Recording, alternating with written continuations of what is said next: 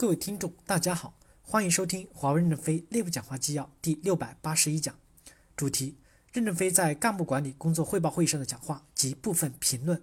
暗语部分，请总干部部组织公司三层及以上管理团队学习跟帖，并输出一百字左右的学习心得。正文部分，任正非在干部管理工作汇报会议上的讲话。本文刊发于二零一九年六月十八日。第一部分。干部管理工作一定要对准贡献这个目标，在贡献面前人人平等。总干部部要抓住时机，支撑公司队伍换血，以去除平庸与惰怠，打造一支可支持公司在未来占领胜利制高点的钢铁干部队伍。总干部部以及各级干部管理的所有一切工作要对准目标，这个目标就是贡贡献。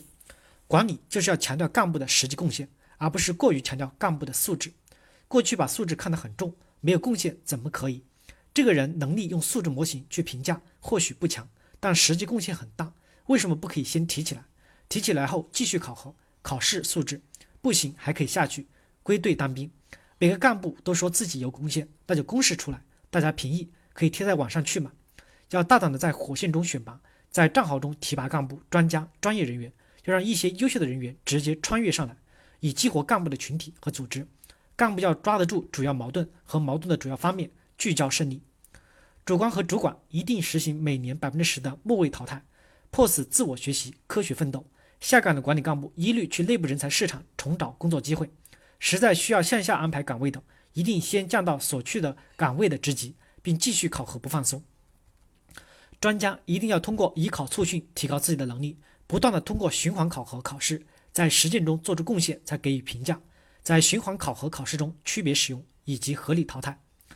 专业人士主要做好自己的本职工作，对过程负责，不对结果负责，准确、及时、认真的服务，实现绝对考核，不进行相对考核，不实行末位淘汰。考试岗位不变，也许每次考试题目也不变，不同的专业、不同的职级考试不同，可以工作到五六十岁。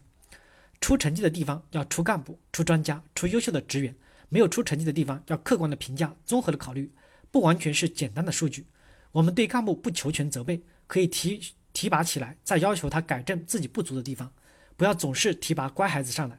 我们的现在就要通过三到五年，把一批平庸或堕代的干部要更替掉，要下决心换一批血，不然五年以后我们要去争夺世界战争的制高点时，干部还是稀稀拉拉的样子，那么现在留下来那些干部有什么用？干部管理是每个部门一把手的责任，总干部部及各级干部管理体系是支撑系统，在这个大原则定下来以后。也要允许总干部部大胆行使一些必要的权利，将不合适的干部及时的识别、铲除和替换。第二部分，抓紧时间精兵简政，加快干部专家破格提拔的步伐，加快对平庸干部的淘汰。淘汰从机关开始，从高级干部开始，从一层 AT 开始。华为不是永恒可以在这里工作的，要抓紧时间精兵简政，减少不贡献或贡献不大的冗员，合理分步骤的改组 AT 团队。AT 必须是领导胜利的团队。当前形势下，公司不是大力扩张的阶段，是战略收缩与巩固的阶段。不能好好干活的人就应该离开。精简的对象也可以是高级干部。高级干部有什么不可以淘汰的呢？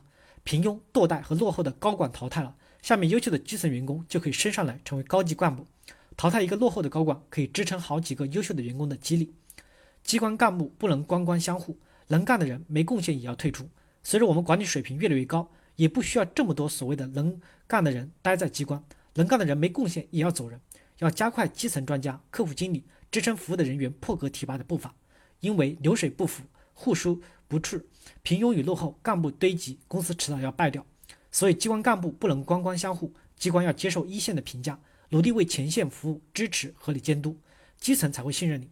机关铲除了平庸的人员，一线还有其他优秀人员可以上来。在当前的干部梳理中，这个干部原来是正职，现在改为副职，为什么要做这样的事儿？从正职岗位上不合理的清理的，就可以直接到内部劳动力市场找工作去了。我在公共关系部讲话，英国、法国这些公共关系的头，如果不充分上战场，只会写 PPT，那就转为负责日常流程执行的职员去。总部机关应优化管理，实现大部门制，减少重复的劳动。你们的重复劳动就是搞乱整个战场，增加一线的负担。机关人浮于事，重复劳动这种创造。就业方式就是逃避上战场，责任由各种体系干部部长来承担。你看不清你的本部门的人浮于事，以及整个机关的平台的重复建设，就是你的任职还不合格。感谢大家的收听，敬请期待下一讲内容。